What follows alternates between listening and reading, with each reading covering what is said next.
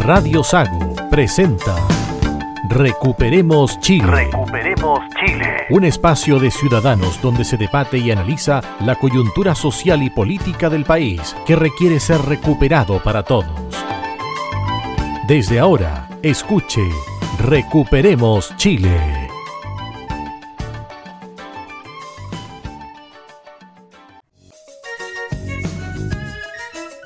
Bien, damos inicio a un nuevo capítulo, capítulo número 11 de Recuperemos Chile acá en Radio Sago 96.5 FM en Puerto Montt, 94.5 FM en Osorno, con los contertulios Marcelo Alonso. ¿Qué tal? ¿Cómo estás, Cristian? Aquí estamos efectivamente en el programa 11. Esta idea ha ido creciendo y se mantiene en el tiempo y contentos de acompañar a los auditores de Radio Sago en Osorno, Puerto Montt. Adolfo Liaga. Hola Cristian, un gusto estar aquí de vuelta y le recuerdo a los auditores nuestro Twitter arroba recuperemosch. Roberto Correa.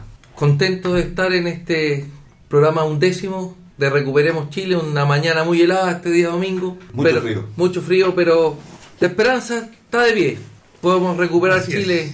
Está difícil, ¿ah? Pero se puede. Vamos a recuperar Chile. Tenga fe, amigo Alonso. Estamos viviendo un momento muy complejo en la historia de nuestro país. Somos testigos, no sé si privilegiados, de la situación que está viviendo Chile.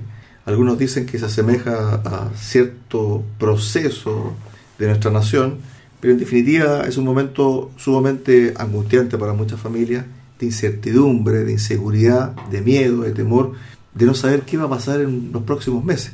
Y el día martes hubo un asesinato que reflejó nuevamente la ausencia total del Estado y que las medidas que se han tomado para instaurar la seguridad, el Estado de Derecho en la macrozona sur no han dado resultados. Marcelo Alonso. Así es, Cristian. Yo quiero aprovechar tus palabras para transmitir el pésame y las sentidas condolencias del equipo de Recuperemos Chile a la familia de don Luis II Catril, un hombre que murió producto de un balazo en la cabeza, un hombre de 66 años, trabajando eh, en un proyecto que tenía destinado para la reforestación de esa zona y recibió un balazo y falleció. Y Chile ya no se sorprende, hemos perdido la capacidad de asombro, lo cual me preocupa. A mí me preocupa mucho la reacción de la gente, no pasa nada. La central unitaria de trabajadores, por ejemplo, no se expresa. Murió un trabajador en una micro, él iba a trabajar. Eh, eh, entiendo que tú tomaste contacto con el contratista que estaba a cargo de ellos. Sí, durante la semana la radio, en, otro programa, se contactó con Santo Reinao. Él es contratista de los trabajadores atacados en Lumaco el día martes en la mañana y donde falleció este, este trabajador, es un comunero, ¿cierto? Don Segundo Catril Neculqueo, 66 años. ¿Cuál es el origen de, de este caso, Adolfo? Esto comienza, de acuerdo a lo conversado por eh, Santos Reinao, a fines de los 70, cuando parte de un predio que aparentemente era de una comunidad ahí en Lumaco fue tomado, ¿cierto? Y luego cedido a la manufactura de papel y cartones, CMPC. Y en los últimos años, a contar del 2017-2018, estas comunidades, que son 12 comunidades, comenzaron a tener reuniones con esta empresa. Llegaron a un acuerdo para que estas comunidades se hicieran parte o se hicieran cargo de varias hectáreas que están cerca del lago Yeuyeu. Y ahí se está reforestando con especies nativas. El microbús que llevaba a estos trabajadores y donde estaba esta víctima, don Segundo Catril Neculqueo, iba a esa faena. Es decir, iban a plantar A reforestar ar- árboles nativos. por cuenta Para de su comunidad. por cuenta de la compañía manufacturera de papeles y cartón. Exactamente, ese es un acuerdo que se llegó. Ya.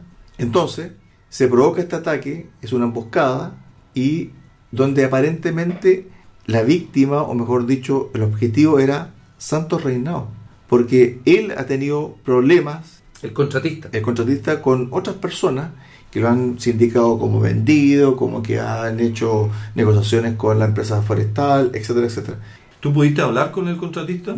nosotros hablamos con el contratista y le preguntamos sobre cómo se termina la violencia, cómo el Estado puede dar solución a esto. Escuchemos un poquito la declaración de Santos Reinado, este contratista que sufrió la muerte de su compañero, de, su, de su trabajador, el día martes en la mañana.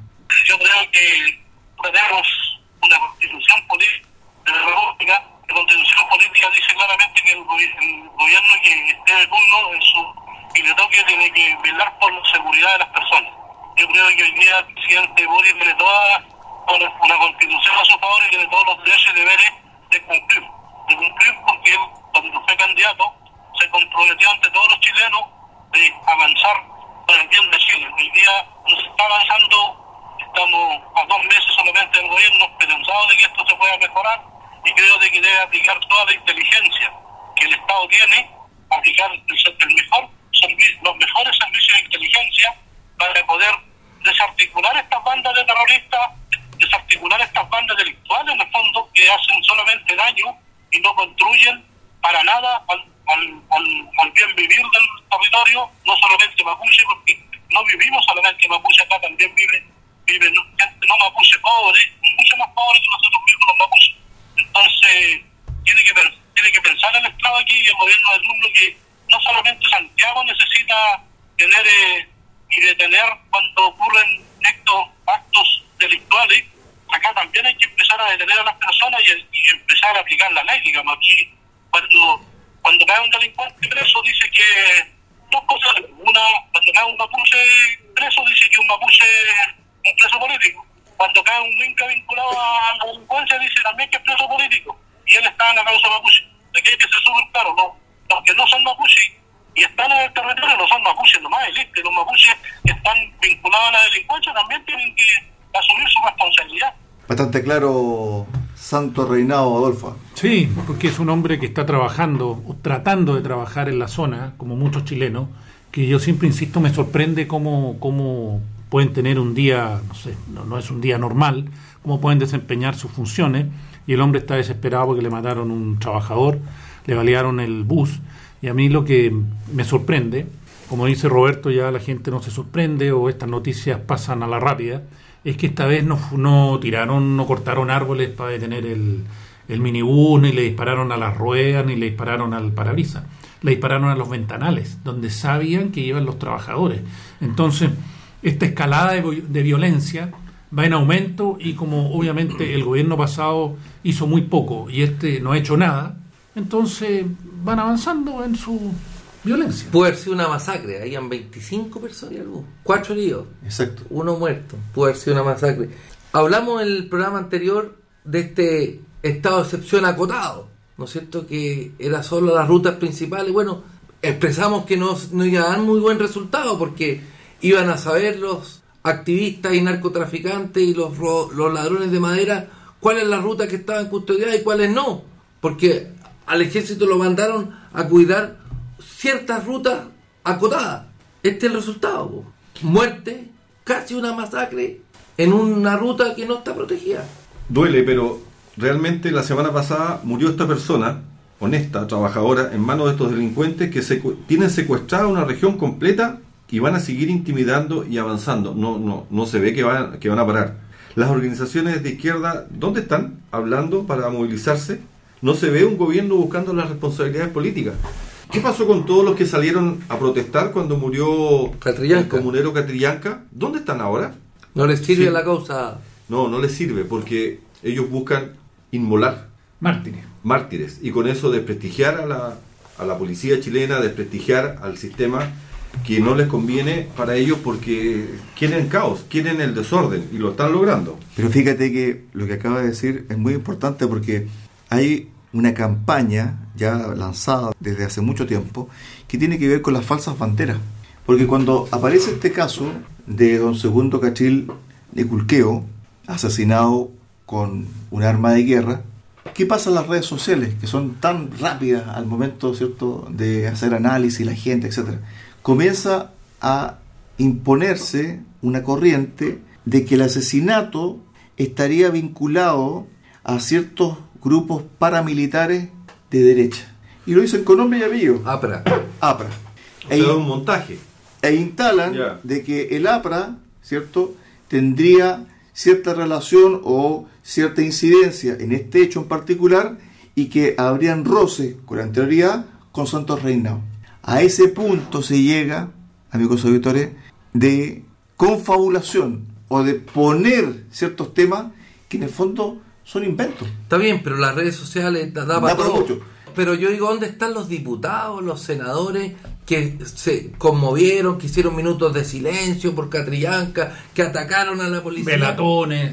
Sa- Salió publicada Hay- una, aquí una- hay- una hay- imagen de Catrillanca, ¿te acuerdas? Bueno. en el edificio de la Telefónica. Bueno, acá estamos. A horas. Acá están. Cuando yo planteo de que se lanzan banderas falsas y se lanzan cierto tipo de teoría, ¿cierto? Esta es una. ¿Por qué? Porque no les sirve a su causa. Entonces, como no les sirve a su causa, tratan de endosar la responsabilidad a un sector. ¿Cómo? A través de mensajes. Lo preocupante es que en el borrador de la nueva constitución, en el artículo 92, por si la gente no me cree y quiere informarse por sus propios medios, Hay que decir que Roberto Correa hizo la tarea, imprimió Todas. todas las hojas del borrador actual. se acaba el estado de excepción para prevenir y controlar zonas de en conflicto. El estado de excepción solo se podrá suspender y limitar el ejercicio de los derechos y garantías de la Constitución asegura que todas las personas bajo las siguientes situaciones de excepción, conflicto internacional y conflicto armado interno. O sea, solo haber estado de excepción si estamos en guerra civil o tenemos Una guerra externa. internacional. Esto es gravísimo porque justamente los estados de excepción que están en la actual constitución, el, el- el presidente los puede decretar para prevenir una guerra civil. La suprime la nueva constitución. Bueno. no me crea, señor, artículo 92, léalo. Bueno, uno pudiese suponer, Adolfo, de que si se llegase a aprobar esto el 4 de septiembre, si hay un nuevo estallido social o una revuelta, el presidente no tiene las facultades para decretar estado de excepción. Por lo tanto, la revolución se sigue manteniendo en la calle Bueno, o porque sea, no hay fuerza policial o no hay fuerza militar para contener. Yo creo que el presidente no puede y yo creo que es más, intuyo que el presidente no quiere, porque No él quiere.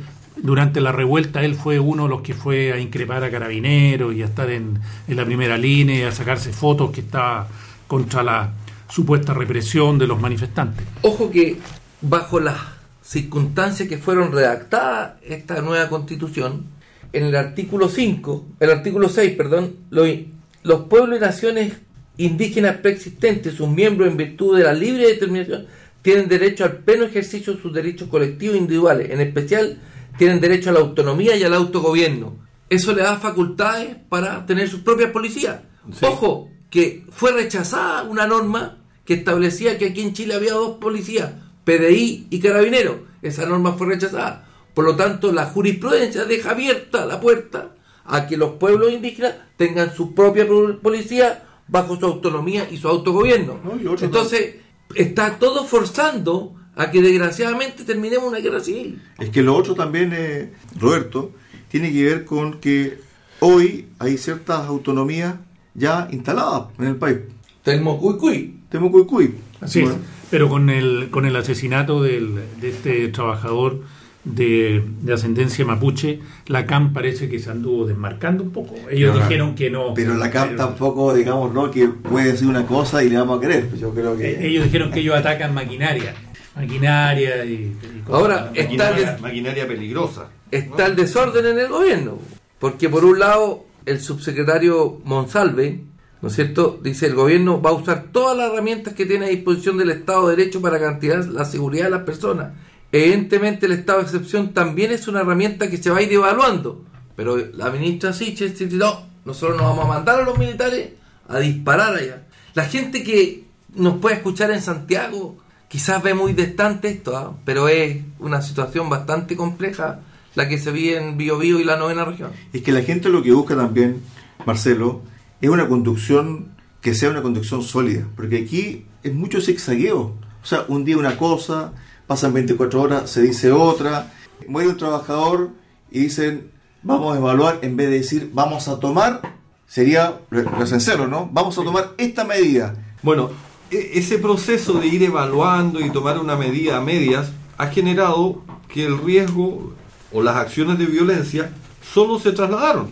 Me decía un, un amigo, un- un- una persona no menstruante, como quieren algunos empezar a cambiar nuestra lengua, que la carretera, la ruta 5, eh, en la zona de Ercilla y ese sector que es la zona roja, está pero ultra segura, tiene eh, ejército, tiene carabineros por todos lados, ahí no va a pasar nada. los, act- los actos de violencia se están trasladando. De hecho, la, la senadora Carmen Gloria Aravena, del comité, argumentó que desde, la desde que se tomó esta medida de, de- de situación de estado de sitio intermedio, se han registrado varios ataques de extrema violencia en la zona. Todo ocurrió lejos de las rutas que se están protegiendo, lo cual era evidente. Y por ello solicita que se aplique el estado de excepción con todas las de la ley. Estamos con medios días habiendo días enteros, como dicen en el campo. Exactamente. Así es, pero creo que si nosotros analizamos la situación es fácil darse cuenta que el gobierno es solo reactivo. en esto. Este gobierno, que es un gobierno de izquierda, le tiene, le tiene tirria a todo lo que es militar, todo lo que tiene uniforme, todo, A lo, todo que lo que tiene es orden y todo progreso. lo que es orden y progreso, porque ellos están con, tuvieron con la revuelta. Entonces, lo que sucedió en el barrio May, ya como fue una cosa que fue noticia que en todos los noticieros y en todas partes, estuvieron obligados a hacer algo. Y ahora con, con esto también tienen otra papa caliente, porque ya murió un trabajador que le dispararon directamente y tienen que hacer algo. Pero lo que pasa es que están no saben qué O hacer. sea, la, porque- la violencia no solo está en la novena región. Exacto. En el Instituto Nacional, donde estudió nuestro amigo Alonso, Sí, el instituto ya no es el de antes, claramente. queman las micros, quemaron Los- la rectoría, los quemaron enca- la... Los encapuchados de, de blanco, La con overol inspectoría. blanco, se hicieron famosos en el instituto, quemaron una micro de estas articuladas con pasajeros, amenazaron al chofer y a los pasajeros. Y Los rápido- bajaron y Los bajaron, claro. encendieron la máquina. Incendiaron una máquina que cuesta millones y que la utiliza ¿quién? Las personas que van a trabajar, la utiliza el ciudadano de a pie, la utiliza el, el hombre trabajador, la queman. Quemaron su propia rectoría Y después- quemaron la inspectoría. Ahora, el tema está en que Pero son alumnos del instituto, está comprobado. El que está detenido por carabinero es alumno del instituto. 16 años. Sí, 16 y- y años. quedó en internación provisoria. Sí, en el Sename. Sí, y, y- y hay otro alumno institutano que murió en un enfrentamiento con carabineros en Carahue, acuérdense, hace un par de meses atrás, Exacto. Un, ¿cómo le llaman? Winca, era un Winca. Era un Wicca. Era un blanco, claro, no era mapuche, pero... Era un guaychafe. estaba- Un es un- que es como un guerrero de la causa como un mapuche. soldado. una cosa así. Y no tenía ni apellido mapuche, nada. Pero fíjate que, mira, lo que plantea también Roberto tiene que ver con el tema más preocupante para los chilenos, que es la seguridad. Porque Es lejos la encuesta lo que más preocupa a los chilenos. el tema de la macrozona sur, claro, tiene sus bemoles, tiene sus, sus tintes propios, ¿cierto? El tema de la macrozona sur. Lo mismo pasa con lo que acabamos de comentar del Instituto Nacional y estos chicos que juegan a ser guerrilleros y que en el fondo están haciéndole un flaco favor a su instituto, a la educación pública y a ellos mismos, porque finalmente ellos, ellos están marcando su propio camino. Pero durante esta semana vimos que Carabineros tuvo que enfrentarse a balazos y dar muerte a un delincuente y una funcionaria de la PDI tuvo que repeler un asalto dando muerte a uno de los delincuentes. Así es. Entonces, ese es el nivel de violencia que estamos viendo. Yo no recuerdo que en menos de 24 horas las policías de nuestro país hayan dado muerte a dos delincuentes en menos de un día. A mí me, me llama la atención la prensa. Ahí decían, sujeto fue abatido. No, sujeto es un hombre que enfrentó con pistola a carabinero Es un a delincuente. Sí. Y además con antecedentes. Con 21 detenciones anteriores. Sujeto dio, fue fallecido. Sí. Entonces yo creo, Adolfo, de que aquí el gobierno tiene solamente una visión en este momento.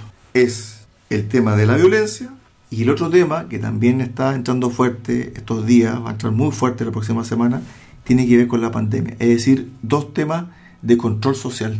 Así es, pero esto es consecuencia, no le echemos toda la, la- toda la culpa o la responsabilidad a este gobierno, esto viene de gobiernos anteriores, el gobierno anterior tampoco fue muy, tampoco fue claro en esto, hizo algo... Tampoco tuvo pantalones largos. Exactamente, fue para la- también para la opinión pública y tampoco tomó el toro por las astas.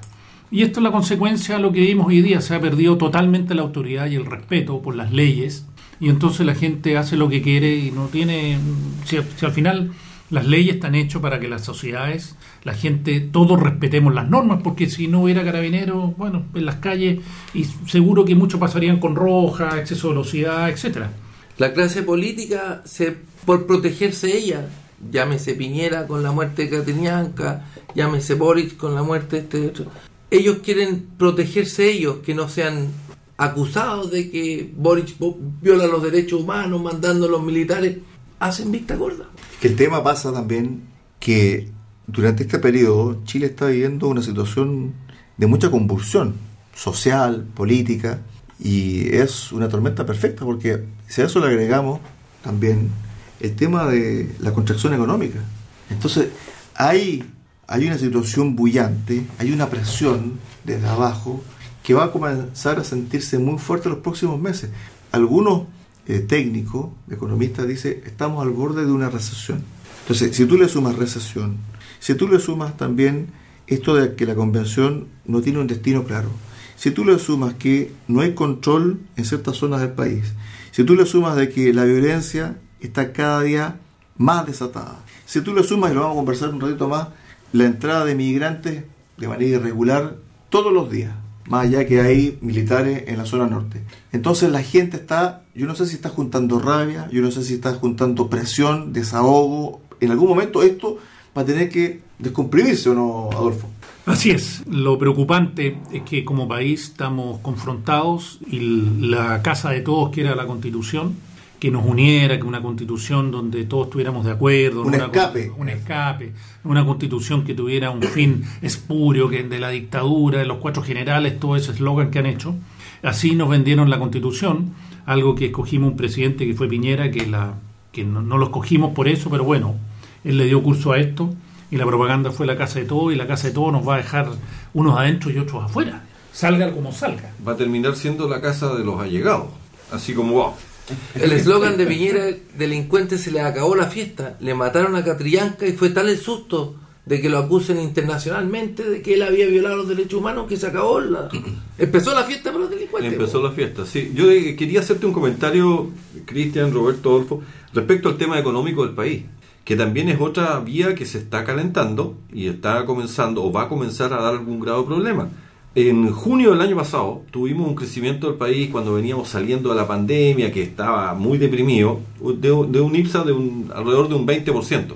Y este año no vamos a llegar a eso. Va a ser negativo respecto, son índices económicos, va a ser re- negativo respecto al índice del año pasado. Entonces vamos, fue, malo. vamos a tener que, que ese 20%, claro, porque veníamos de la nada por Sí. la pandemia, todos encerrados, acuérdense, tuvimos 18 meses encerrados. Y a eso hay que agregar también lo- los retiros, los retiros y, y los IFE. Y los retiros que se están acá, o sea, ya se acabaron. Se acabó la plata. Se acabó la plata, 57 mil millones de, de dólares que, que ya no están, en la- ya se los absorbió la economía. Entonces, el crecimiento para el mes de junio va a ser negativo. Sí, pero que las bases de comparación son muy diferentes. Exacto. un crecimiento alto el año pasado. Pero independiente de eso, tú hoy día puedes ver que tienes una inflación acumulada en los últimos 12 meses de- del 10,5%. Bueno, es que eso también le agrega otro ingrediente a la situación del país. Es lo que tú decías, ¿qué es lo que se está juntando? Se está juntando una razón para que el país explote en algún minuto. Estamos teniendo eh, una inflación de un 10% y no se ve que vaya a bajar. El Banco Central ya anunció un, 12%. un 12% de, de- de inflación para el año, lo cual significa cuatro veces la inflación Que teníamos en obje- 2019. objetivo del Banco Central, que era no superar el 3%. Eso, claro, puede sonar, mira, esta teoría económica, pero eso es algo que al, al chileno le llega directo al bolsillo. Es, si a usted no le suben el sueldo un 10%, un 12%, Por sobre la por inflación. sobre la inflación, usted perdió poder adquisitivo. Exactamente. Tenemos un ministro de Economía que dice que no importa que suba el dólar porque, Porque en Chile se trabaja con Sí, pesos. se trabaja, sí, la sí. gente gana en Claro, pesos. sí. O sea, Ese- Increíble. Ese, ese ministro de Economía es de apellido Grau, ¿no es cierto? Grau, el ¿Es mismo, que, mismo? pe- el mismo que perdió 120 millones de pesos en una fiesta estudiantil. Porque le fue mal en una fiesta. Exactamente. Entonces, un ministro diciendo que, mire, la inflación no importa o que el dólar suba no importa porque nosotros vivimos en, con- no, usamos dijo que la inflación no importaba, dijo que no importaba que la gente no ganaba en dólares. Claro, dijo Bueno. que en el fondo que el, no importaba que el dólar subiera porque la gente compra en pesos chilenos. La benzina, Pero resulta que la canasta familiar, el 80% son de productos que Importado. importados. la benzina hoy día cuesta 1.200 pesos acá en Puerto Montt. Y el pasaje, el pasaje de la micro. Y, y hace dos años atrás, la benzina costaba 700 pesos, 680, 720. Estamos al doble. La parafina hoy día vale 1.200 pesos. Creo que se anunció una baja No, de no, se 380 anunció pesos. 330 pesos. pero Bajó, costaba bajó. 550. Llegó a cerca de mil esta semana. ¿Cuánto cuesta el pan? Eh, Todo eso va a aumentar la presión para que el país vuelva a presentar no quiero decir estallido, pero va a presentar algún grado de conflicto. Agrégale la macrozona, agrégale La delincuencia desatada. la delincuencia desatada, agrégale un gobierno sin pantalones largos que no haya que hacer, cada uno al final sálvese como pueda. Eso es lo que estamos, para, para allá vamos como país. Hay un desgobierno en este momento, veamos qué va a pasar. Esperemos por el bien del país, el bien de todos, que las aguas se encaucen y que entre el sano juicio y no lleguemos a mayores. Pero ¿cómo, la encauzamos, Adolfo? Yo creo que la única forma de, de encauzar esto es que haya un acuerdo político que salve el, el plebiscito del 4 de septiembre. Sí, están, están los amarillos por Chile, que son gente que votó a prueba y hoy en día está en contra esta constitución porque dice que no es por lo que ellos votaron. Hay muchos parlamentarios, gente que son de, de centro izquierda, que también están llamando a no aprobar esto. Entonces yo tengo la esperanza que al final la mayoría entre en su juicio, analice esta, analice la constitución y las consecuencias y lo que nos va a llevar y voten para el bien del país. En el fondo, Roberto, ¿en qué zapatos chinos nos metimos como país? metimos por la clase política por salvarse a sí misma el 15 de noviembre de una salida este, revuelta que estaba planificada. Escuchen a la Florencia Lago que dice esto no es, no es algo de sea, espontánea. yo creo que cuando van pasando los años, los meses y se va entregando más información y se va conociendo también testimonios de gente que estuvo en la primera línea, entre comillas, de este proceso, claramente que hubo una planificación previa. Pero aquí lo que estamos viendo hoy nosotros como país son las consecuencias de aquello. Y todo este cóctel, claro, comenzamos con la muerte de este trabajador y comunero mapuche en Lumaco, y después le fuimos in- incorporando ingredientes que se está viviendo o que vive el país, como la violencia intelectual, la violencia de la macrozona sur, la inflación, la inseguridad de lo que va a pasar desde el punto de vista político.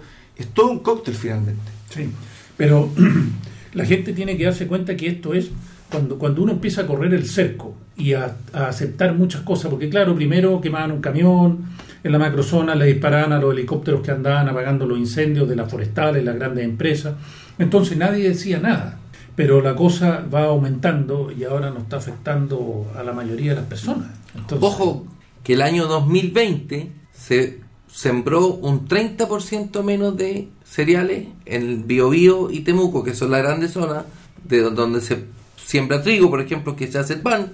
Y el 2021 un 25% menos con relación al 2020. O sea, estamos con un 45% menos de siembra que el año 2019. Entonces, cuando el pan llegue en, febrero del año 2023 a 4 mil pesos, la una de las principales consecuencias es esta violencia, que uno dice a mí no me afecta, está en la macrozona sur, le va a afectar cuando el pan llegue a 4 mil pesos. Febrero del 2023, anótelo. 23. 23. 23. Lo que pasa es que en el fondo la gente, la gente se acostumbró a ir al supermercado a comprar pan. La gente se acostumbró a ir a comprar aceite u otro tipo de, de producto a cierto precio. Y hoy, por una situación interna y también externa, está viendo de que la plata no le está alcanzando. lo más serio que muchos se acostumbraron a comprar sin trabajar.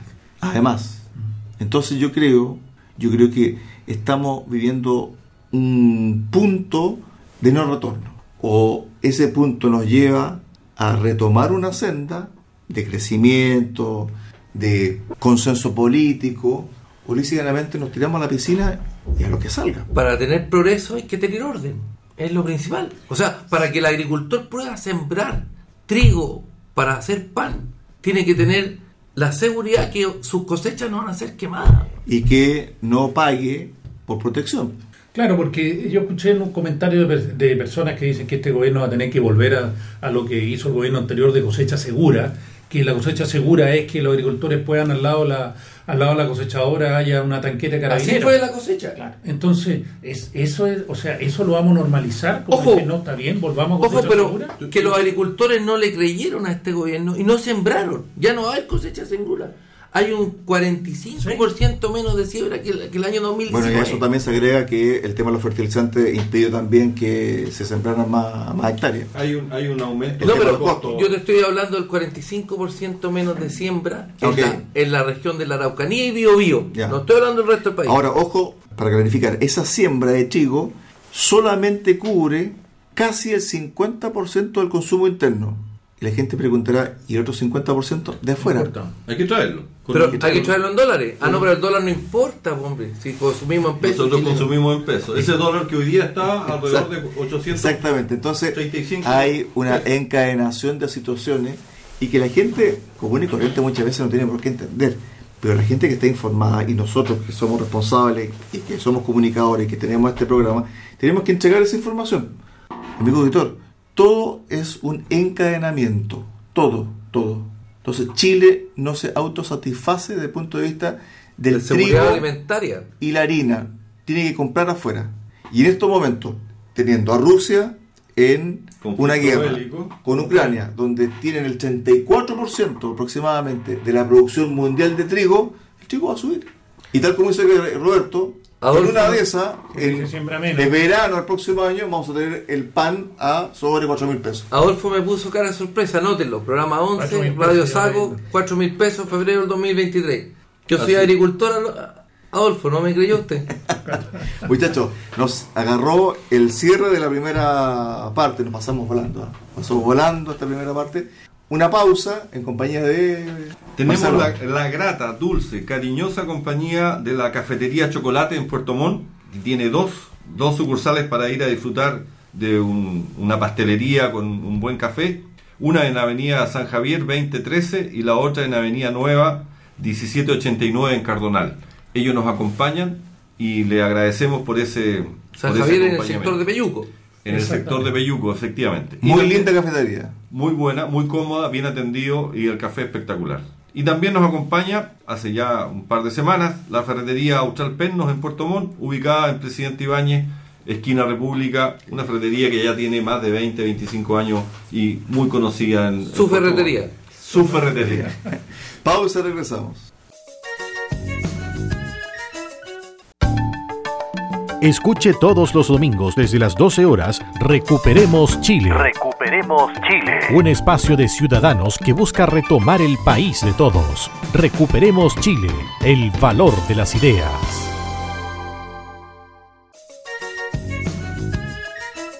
Estamos de regreso acá en la segunda parte de Recuperemos Chile y vamos al área chica. Roberto Correa estaba ahí expectante. El hombre de los 4 mil pesos el kilo de trigo. Sí. El pan, el pan. Que quiere hablar. Febrero 2023, Sí, anótelo, sí, Adolfo. creo, yo me creo. pone cara de O sea, sorpresa usted. No, no, si vamos en esta tendencia, sí, pero yo soy. Tengo fe en que esto se va a revertir. Pero ¿cómo si no se sembró, güey? No, no. No pero- se sembró pero- trigo. sí, pero- Salvo que nuestros vecinos nos venda un, Sí, sí. un trigo barato. A dólar a 6.80. No creo. No creo. Vamos a lo nuestro. Como, Vámonos. como decía JM, ¿qué pasa con, con la convención normas transitorias? A ver, esto hay que explicarlo muy bien. Resulta que se aprobó el borrador, ¿ya? ¿Y qué es lo que dice con respecto a la reforma del borrador que posiblemente pudiese ser la nueva constitución? ¿Qué es A lo que dice el borrador? ¿Te, te corrijo o te consulto, Cristian? El borrador está, se entregó, pero no se ha aprobado. La consulta que yo le hice a Roberto es la siguiente. ¿Qué es lo que dice el borrador en relación a cómo modificar este borrador si es que después pasa como constitución? ¿Qué es lo que dice? Si el proyecto de reforma constitucional es aprobado por dos tercios de los y las integrantes del Congreso de Diputados y Diputadas, la Cámara de Regiones no será sometida a referéndum. Perfecto. Es decir, si tiene los dos tercios del nuevo Congreso de Diputados y Diputadas, porque no hay más, no hay, no hay Senado, ¿cierto? Pasa el colador y esa reforma queda firme. Sin plebiscito. sin plebiscito. ¿Qué es lo que se ideó estas últimas semanas a raíz de la propuesta, Adolfo, de un grupo de políticos que llamó o que llamaba a aprobar para reformar? Exactamente. Ellos decían aprobar porque la, la mayoría de la, de la gente que votó quería aprobar. Entonces, para no volver a, a foja cero, a quedar con la constitución que nos rige hoy día, la con- constitución que firmó el presidente Ricardo Lago, el- lo que ellos decían, aprobemos y después cambiamos. Y la, la mejoramos. Reformamos. pero la reformamos, exactamente. Pero ellos tienen una norma de los dos tercios, lo mismo que le criticaban a la constitución actual, que queda una constitución con candado, que no es inamovible. Bueno, ellos idearon lo mismo para que este Congreso no pueda modificar la constitución antes que... Exactamente. Entonces, ¿qué pasó ante esta propuesta de aprobar para reformar? Resulta que un grupo de convencionales 28 solamente. de izquierda de la comisión de... de la Comisión de Normas Transitorias dijo lo siguiente, ¿por qué no aprobamos una norma transitoria que va a estar en este borrador del 4 de julio para impedir, entre comillas, de que el actual Congreso, este Congreso que está vigente, pueda reformar esta futura constitución? Si Sí, se se aprueba. el 4 de septiembre. ¿Qué es lo que hicieron? Aprobaron por 24 votos a favor, 5 en contra, un quórum de dos tercios para que el actual Congreso pueda reformar esta Esto- futura constitución. Eso es imposible. No se logra. Y esta norma puede operar solamente hasta el 2026, donde supuestamente va a asumir el nuevo Cámara. Congreso de Diputados, ¿cierto? Más la Cámara de las Regiones. Claro. O sea, lo mismo que le criticaron a la constitución actual, que está vigente, Sí. Lo el señor. Atria, el cabecilla de esto, lo aplica para que no le modifiquen su constitución. ¿Qué es lo que dice Fernando Atria, el ideólogo detrás de esta propuesta de los dos tercios? Aquí queda clarito. Dice lo siguiente, no es una trampa, es un modo de proteger la constitución, que es el borrador, que todavía no se va a plebiscito, de instituciones que no tienen razones para tener lealtad con ella. Es decir, el actual Congreso, donde muchos senadores que son de partidos Que no tienen razones para tener lealtad con el borrador. exacto, Claro. Qué manera, por Dios. hay algunos senadores del Partido Socialista que forma parte de la coalición de gobierno que han dicho que este borrador es malo. Exactamente. Por lo tanto, no hay una afinidad con el borrador.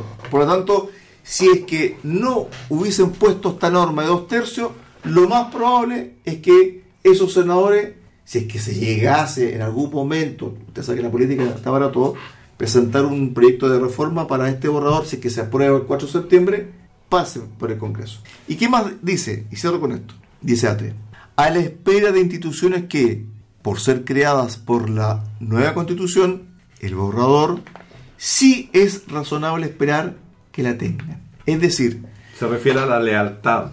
Exactamente. Es decir, si es que este borrador, que tiene atrocidades constitucionales muy grandes, se aprobase tal como está hoy, el 4 de septiembre, este Congreso, este Congreso, que asumió el 11 de marzo del 2022, tiene que llegar a un acuerdo de dos tercios para reformar alguna norma de este borrador si es que se aprueba el 4 de septiembre.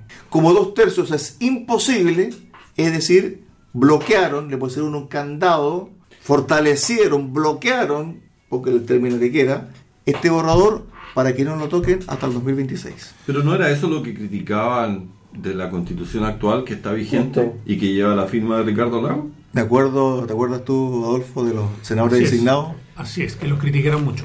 Y otra cosa, lo, en lo segundo que lees tú, Cristian, que, que dijo este señor Atria, él dice que él asume, él da por hecho que las nuevas instituciones que se van a formar con la constitución que él quiere que se apruebe el 4 de septiembre, sí van a tener sintonía. O sea, él da por hecho que todos los que se elijan van a estar de acuerdo con esto. ¿Por qué? Porque tienen su escaño reservado, la variedad. O sea, está todo cocinado para que la supuesta democracia que ellos hablan esté totalmente sesgada Ojo. y dirigido hacia sus ideas. Ojo, lo que ya es caradura total de esta nueva, este Este borrador de, de constitución, el artículo 451. ¿Cómo se, para redactar una nueva No, constitución? norma 451, artículo 82. 82, así es. Norma 451, artículo 82.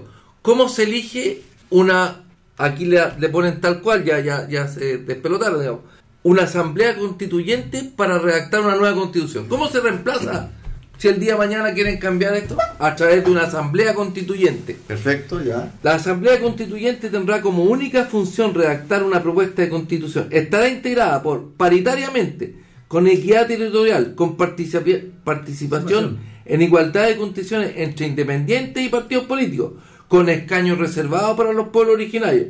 O sea, Lo una mismo. asamblea tal cual como la que tenemos es la única forma de escribir una nueva constitución. Esto es... Oye, oye, Roberto, yo te quiero hacer un comentario. Esto de los escaños reservados.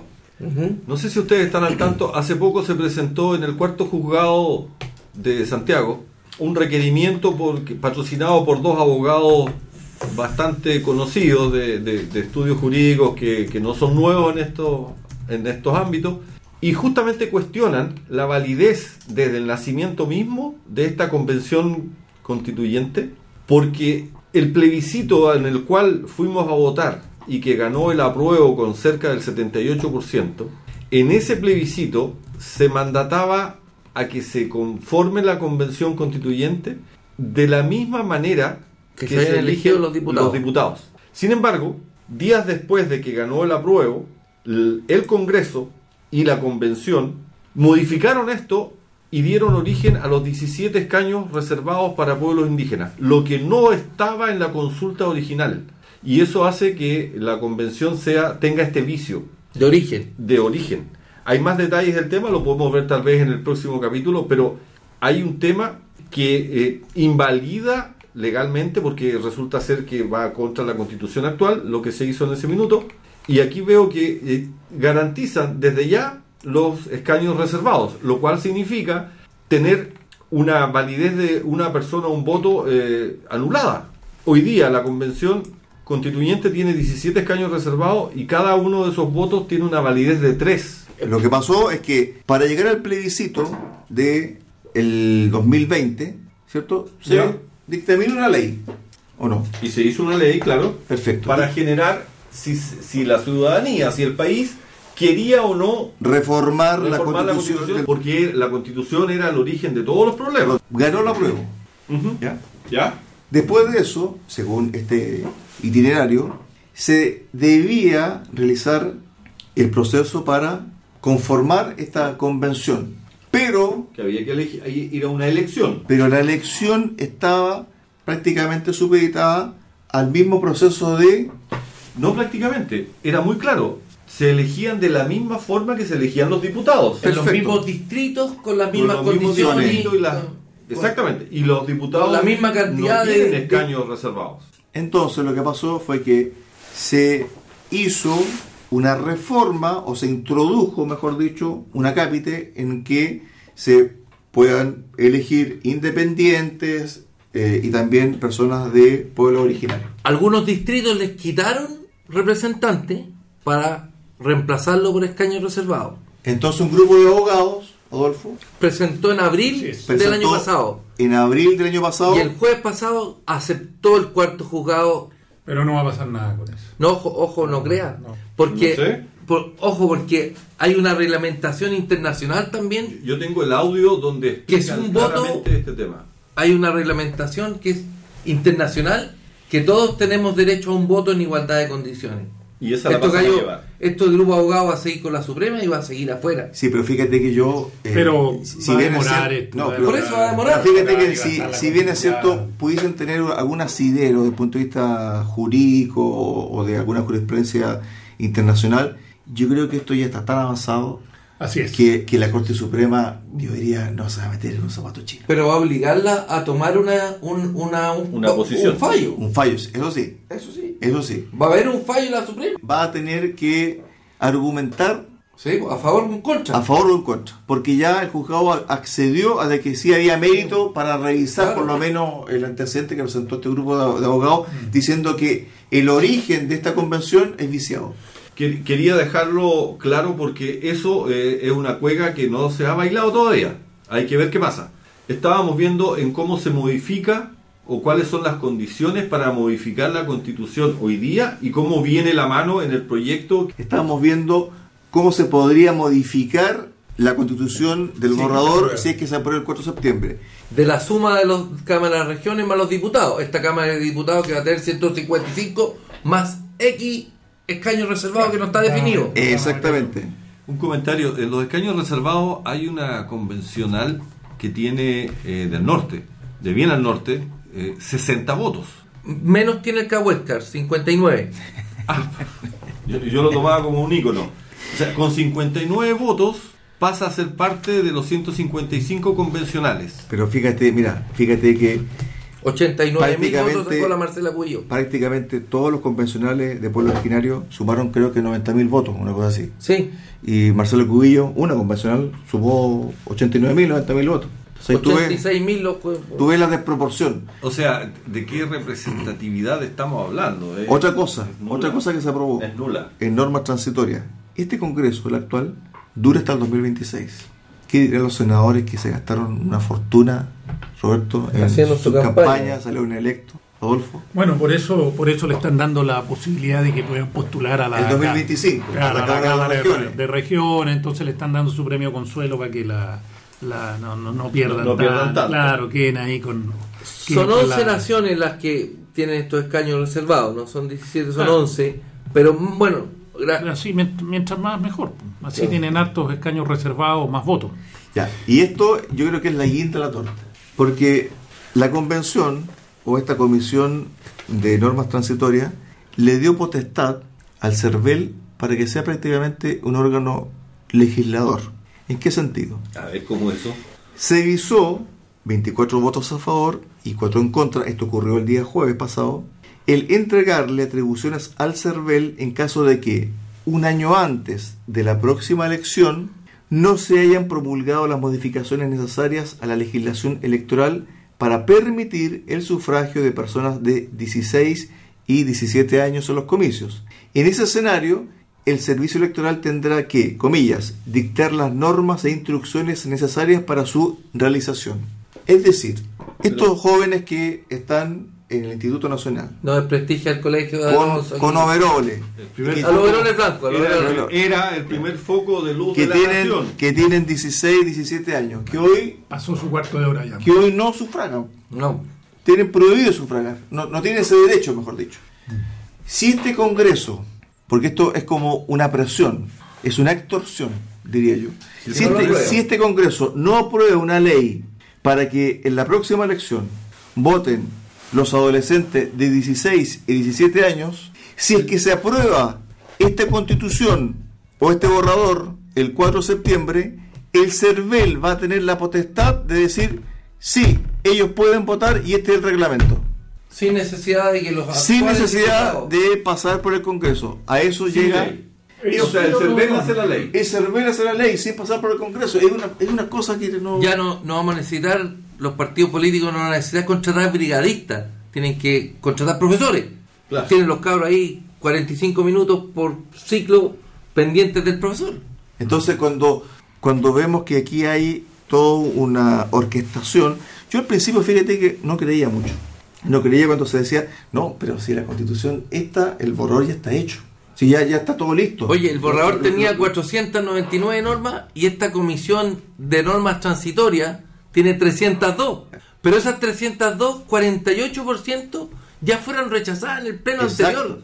O sea, están metiendo por segunda vez normas a la A mala. la mala. Entonces, lo- Eso es lo que dijo Felipe Arboea, el PPD. a lo que voy yo, cuando uno escuchaba, es que este borrador ya está listo. Este borrador es coser y cantar, porque en el fondo está todo cocinado. Yo no creía. Yo decía, no, no puede ser tanto, tanto. O sea, de alguna forma algo se va a ver en las comisiones. Esto va a ser televisado, todo el mundo va a poder escuchar, ¿cierto? O leer lo que se va redactando en el borrador. Pero fíjate que cuando uno ya comienza a ver el borrador final, cuando uno comienza a ver estas cosas de las normas transitorias, estas, estas votaciones a medias tintas, con, con, con mucha cosa leguleya, con mucho oscurantismo, Mucho uno dice, bla, bla, mucho uno bla, dice aquí hay una maquinación. Oye, a, a propósito de oscurantismo, y, y disculpen que me salga del tema, pero Roberto, yo te escuché hablar de que se estaba preparando algo respecto a los fondos de la AFP para que pasen a Al- poder del Banco Central. Central. Una idea. Es una idea que se está... eh, ¿Qué, qué, qué idea brillante no, es esa? ¿De quién esta es? de la comisión qué? transitoria. Ah, ya. ¿Cuál es, la idea? ¿Cuál, Que- cuál es el concepto? que en ¿Qué- seis meses la AFP tiene que traspasarle sus fondos a el Banco Central temporalmente para que después exista un organismo público que la administre. Bueno, Pero fíjate que eso sería inconstitucional y también un grupo ¿Y de... tu constitucional de qué constitución me No, no, no, ¿De qué me estáis hablando? No, no, de que desde el punto de vista de que los, nosotros los afiliados, que no queremos, por ejemplo, ir al reparto, un ejemplo, Ya. o sea, podemos recurrir a instancias internacionales, un grupo grande, y decir, Ah. oiga, ¿sabe qué? Mi plata me la están robando. Eh, El Estado me está eh, robando en plata. No, no, no, no, no, están robando, la están traspasando para que la administre otro. No, no, pero es que en el fondo el traslado, ¿cierto? Tú no vas a tener posesión. ¿O sí vas a tener posesión? O en el Banco Central la cuenta corriente de cada uno va a seguir, eh, estos son sus fondos, pero ahora están en O el sea, Banco Central. Esa idea es una expropiación Porque lo- los argentinos sufrieron eso con los 30 mil millones de dólares. Disfrazada. Y no reclamaron, o si reclamaron, no, nadie les hizo Porque en el fondo, si, te- si se aprueba eso, esa idea de que tus fondos vayan en seis meses al Banco Central y actualmente los dueños de esos fondos, ¿quiénes son? Nosotros. Nosotros. Y nosotros, mira. y nosotros decidimos que sí o no. No.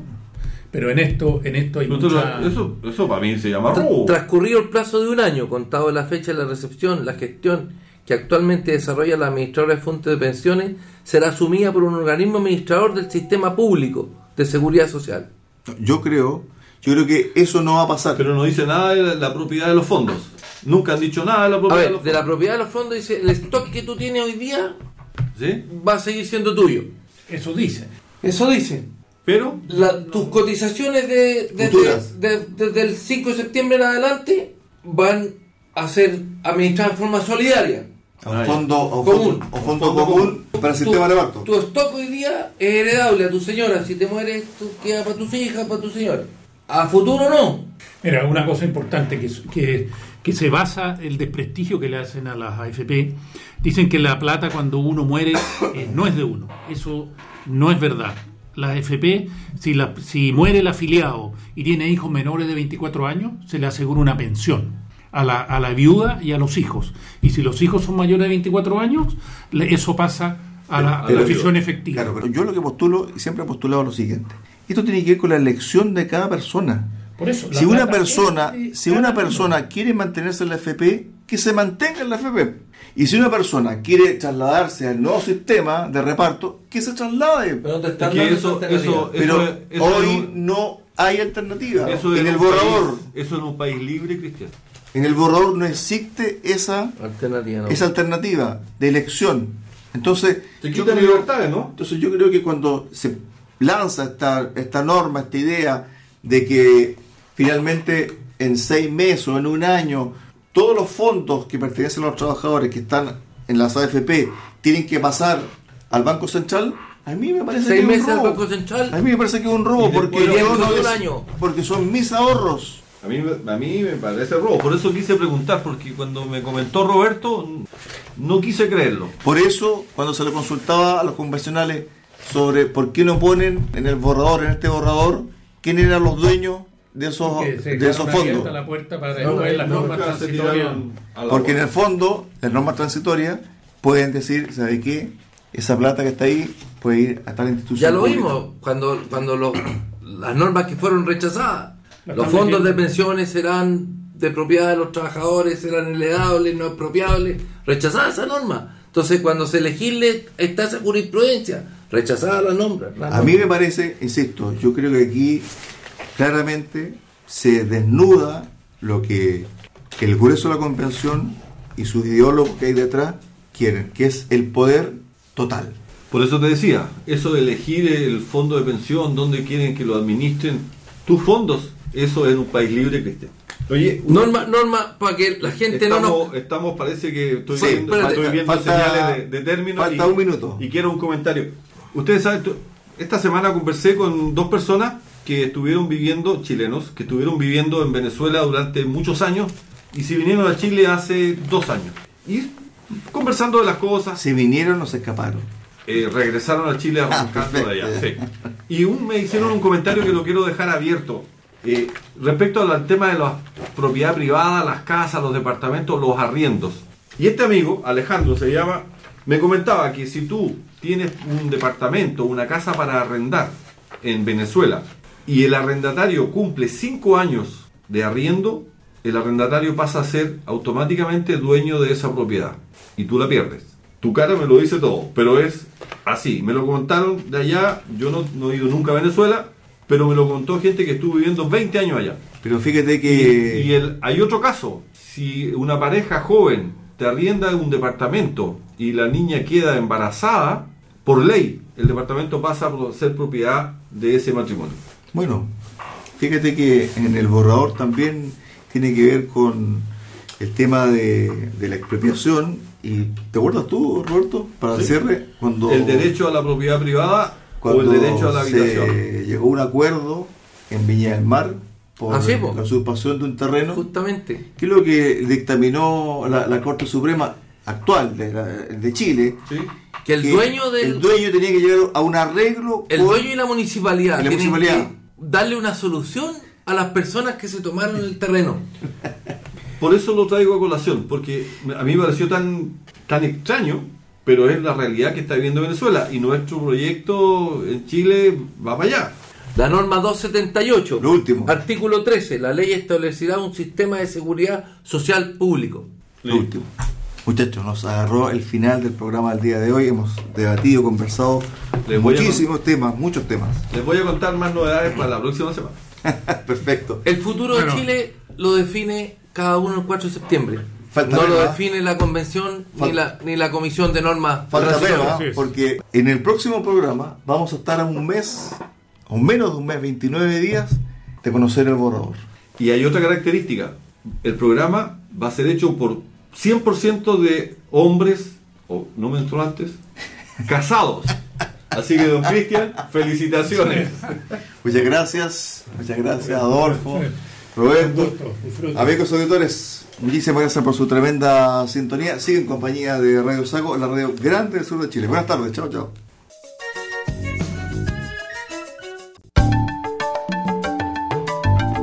Radio Sago presentó Recuperemos Chile. Una hora de debate y análisis sobre el presente y futuro del país que los ciudadanos quieren recuperar. Recuperemos Chile. Vuelve el próximo domingo acá en Radio Sago.